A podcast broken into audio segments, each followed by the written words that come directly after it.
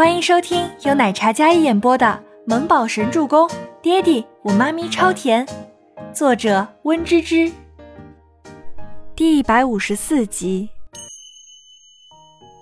倪清欢回到设计部的时候，整个设计部有一大半是横眉竖眼不高兴的，还有一小部分是喜笑颜开的。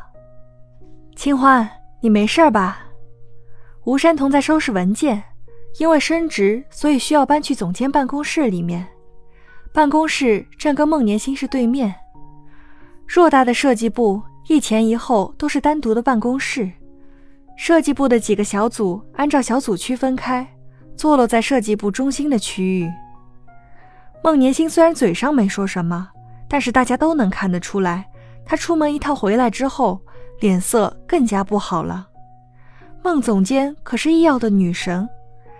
才华、学识、修养、气质，都是让人望尘莫及的。不仅如此，他作为设计部总监，他是第一个开创医药盛世的人。凭借过人的实力还有天赋，成为设计圈里众人敬仰的天才女神。孟年星的励志人生是很多人都钦佩的。虽然吴山童也很优秀，但名声毕竟没这么响亮。总裁忽然提拔设计部多了一位总监，说起来是为了替孟总监分担任务，但深想一下，还是有消权的意味。四锦繁华秀场结束之后，因为安云贤的事情，让易耀一度被粉丝攻击，还发生了有人拿着易耀的衣服，指责他们布料不合格，穿了会过敏等等。招牌还有员工被欺压，虽然事情发生了扭转。不过还是有些受创的。倪清欢一回来，大家都用怪怪的眼神打量着他。能将安云贤从神坛上拉下来的人，真的有表面上看起来这么简单吗？这个设计部到底有多藏龙卧虎？宋可儿坐在自己座位上，看着倪清欢，他就来气。哎呦，倪大小姐。这都上班多久了，你才来呀？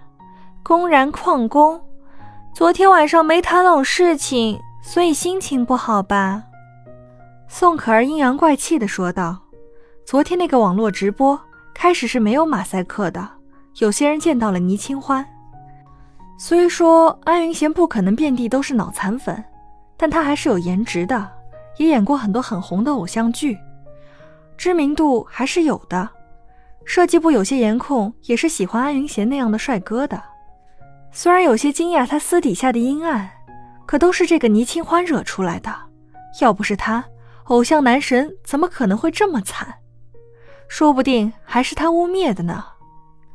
真是恶心的女人，真有手段。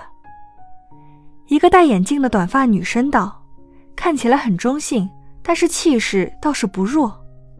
对了，宋可儿。你这么一说，我倒是想起来了，你以前可是跟他隔壁班同学呢。我还听说你是他秘密女友，你这么替他打抱不平，是因为你们是情侣吧？不然易耀怎么会动用这样的新势力偶像？你拉的线吧？倪清欢不给大家编排他的机会，直接将导火线引到了宋可儿的身上。你胡说八道什么呀？自己勾搭安云贤不说，还污蔑我？宋可儿被踩到尾巴，几乎是跳起来跟倪清欢对峙。两个人一个冷静，一个抓狂，对比明显。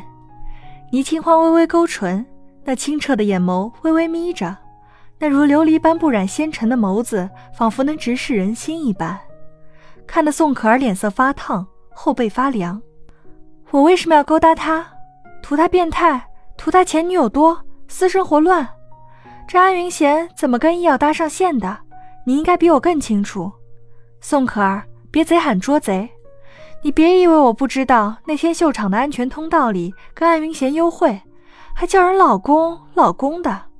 你要是不认，我大可以拿出证据来。倪清欢后面说的证据，其实是想吓唬他的，怎料宋可儿做贼心虚，真的被唬住了。大家都震惊这反转，竟然还有这样的事！倪清欢。你就是一个恶毒的女人，仗着自己长得好看就为非作歹。宋可儿不敢再说安云贤的事情，也不敢将这个锅甩给倪清欢了。他真怕他甩出什么证据来，毕竟周伯言可是倪清欢的初恋，他只会吃力不讨好。我从来没因为我自己想怎么样就怎么样，而倒是你们有些人暗地里动手动脚。听说总裁已经查到了毁了花架是谁了，好像是什么叫刘小颖的小实习生。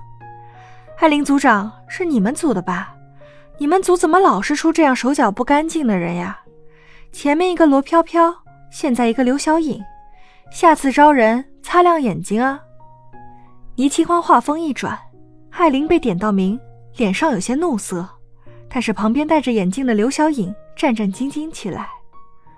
不是我，是艾琳一个眼神瞪了过去，刘小颖立马闭上了嘴巴，她差点说出来了。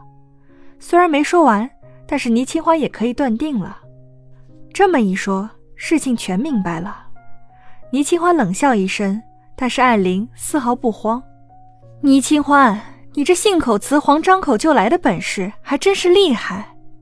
艾琳自然是不认的，她都让刘小颖伪装好了的，怎么可能会被发现？可话还没说完，Kevin 特助就带着保安进来。这位小姐，你涉嫌使用暴力，麻烦你也跟我们走一趟。刘小颖吓坏了，怎么可能？她伪装的那么好，怎么可能会被发现？艾琳本来信心在握。倪清欢拿她没办法，可是凯文带了人来了，她瞬间就慌了。这要是把他供出去了，那还了得？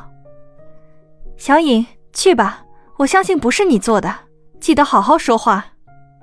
艾琳眼神紧盯着刘小颖，眼神里满是威胁。凯文示意把刘小颖带走，他一步三回头的看着艾琳。艾琳脸上滴水不漏，没有任何破绽。旁边的宋可儿见状，已经不说话了。她坐下来，虽然心有不甘，但是也不敢跟倪清欢再杠。本集播讲完毕了，感谢您的收听，我们下集再见。